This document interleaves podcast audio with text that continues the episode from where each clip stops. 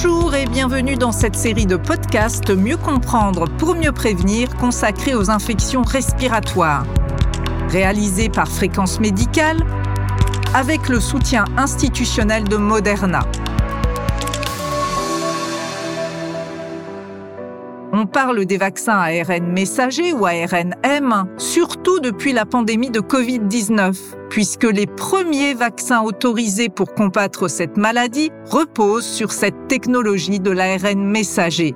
Mais comment fonctionne un vaccin ARN messager? C'est ce que va nous expliquer le docteur Marie Lachâtre, médecin infectiologue au Centre d'investigation clinique Cochin-Pasteur à l'hôpital Cochin à Paris. Alors, qu'est-ce que l'ARN messager?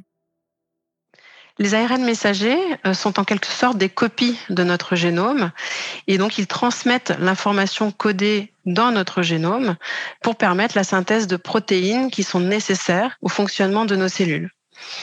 Notre génome, en fait, contient des gènes sous forme d'ADN, dans la très grande majorité, qui se trouvent à l'intérieur du noyau de la cellule. Il va être ensuite transcrit, ce génome, en ARN messager, c'est-à-dire transformé en ARN messager, qui sera ensuite exporté, donc il va sortir du noyau de la cellule.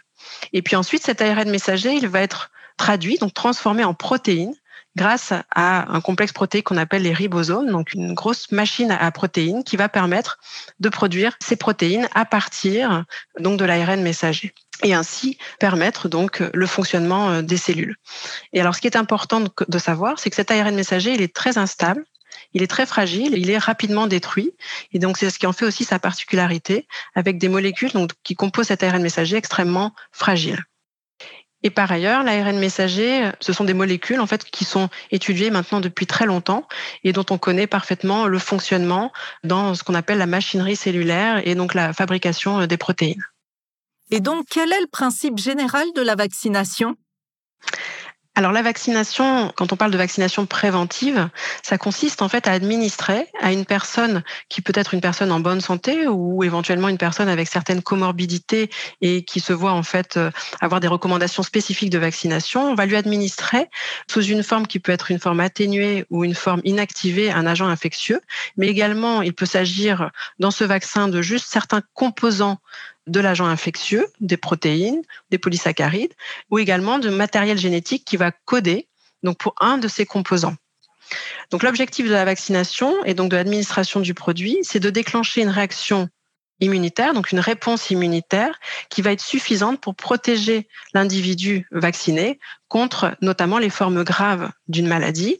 Donc de réduire, quand on parle de formes graves, ça va être essentiellement d'essayer de réduire le risque d'hospitalisation ou de réduire la mortalité qui serait liée à cette infection, et puis voir, idéalement, d'éviter une infection ultérieure.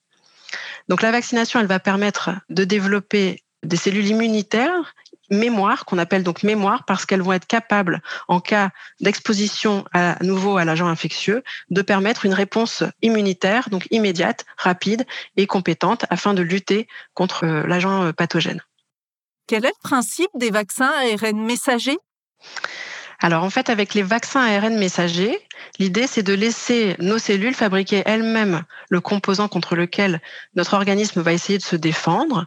Donc concrètement, en fait, il s'agit d'administrer un ARN messager qui va coder pour une protéine qu'on dit cible euh, de l'agent infectieux. Et donc, par exemple, si on prend l'exemple bien connu maintenant euh, de l'infection Covid-19, le vaccin code pour la protéine spike du SARS-CoV-2, donc la protéine d'enveloppe. Et l'idée, c'est de développer une immunité contre cette protéine. Donc cette molécule en fait est adressée quand elle est administrée directement ensuite au ribosome. Elle ne va pas passer par le noyau des cellules et donc elle ne peut en aucun cas interagir avec le génome et en aucun cas introduire des mutations ou altérer en tout cas le génome. Voilà, l'ARN messager en aucun cas ne peut modifier notre génome. Et ces vaccins ARN messagers, quelles sont leurs différences et surtout quels bénéfices vont-ils apporter par rapport à la vaccination classique? Donc il faut savoir que ces vaccins ARN messagers euh, sont des vaccins qui ont eu effectivement des, autorisations de mise sur le marché récentes et qu'on a connues donc dans le cadre de la pandémie Covid-19, mais qui dépendent d'une technologie vaccinale en fait développée depuis début des années 90 et qui avait donné dans ces années-là des résultats encourageants sur les modèles animaux notamment pour lutter contre les infections à VIH par exemple, mais également le virus grippal ou le virus Zika. Alors, leur défaut principal qu'il faut retenir, c'est essentiellement parce qu'il s'agit de molécules fragiles qui imposent des contraintes logistiques, notamment en termes de conservation, puisque vous savez que c'est des vaccins qu'il faut conserver à des températures extrêmement basses. Et par ailleurs, donc c'est des vaccins qui sont vraiment une alternative prometteuse aux approches vaccinales, qu'on va dire classiques, puisqu'ils sont bien plus simples et plus rapides à produire que des vaccins dits classiques qu'ils ont un faible coût de production et un bon niveau de sécurité. Et quand on parle de sécurité, c'est notamment qu'ils n'exposent pas un risque infectieux lié au produit, ni un risque de survenue de mutagénèse, c'est-à-dire de mutation au niveau du génome. Ensuite, ils ont une efficacité tout à fait intéressante et qu'on a même vu euh, comme étant assez remarquable sur la souche originale démontrée notamment dans les essais qui ont permis le développement et la mise sur le marché de ces vaccins et euh, une efficacité qui ensuite a été confortée sur des données qu'on a pu obtenir en vie réelle, c'est-à-dire chez des patients ou des, personnes qui étaient vaccinées en dehors des essais cliniques qui ont permis le développement euh, des produits. Et finalement, quelle place dans le futur pour cette technologie à l'ARN messager? C'est vrai que c'est très prometteur et ça ouvre le champ euh, des possibles de façon euh, très très encourageante et on voit qu'on va pouvoir aboutir à certaines nouveautés dans un temps assez euh, réduit hein, en fait du, fait de la production facile et à plus bas coût. Donc ça ouvre le champ des perspectives et en termes de spectre et d'agents infectieux contre lesquels on va pouvoir imaginer de nouveaux vaccins, mais ça va pas se substituer intégralement à toutes les autres technologies qu'on a et qui sont aussi de très bonnes technologies par ailleurs, hein, qui ont fait leur preuve déjà depuis de nombreuses années. Ces vaccins à ARN messager, on en a donc beaucoup parlé dans le cadre de la Covid-19, mais est-ce qu'ils sont aussi en développement, voire déjà développés, pour les autres infections respiratoires? Alors, ces vaccins qui reposent sur euh, cette technologie d'ARN messager sont en développement pour également d'autres agents infectieux respiratoires notamment.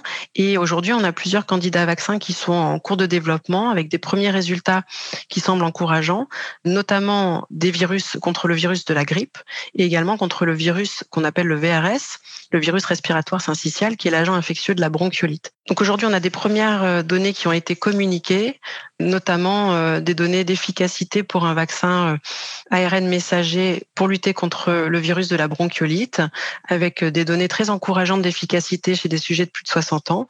Et on a également des données en termes de réponse immunitaire, c'est-à-dire qu'on parle d'immunogénicité chez des adultes de plus de 18 ans pour lutter contre l'infection grippale, avec des données également de sécurité encourageantes. Docteur Lachâtre, merci beaucoup pour toutes ces réponses. Et merci à vous d'avoir suivi ce podcast et à très bientôt sur Fréquence Médicale.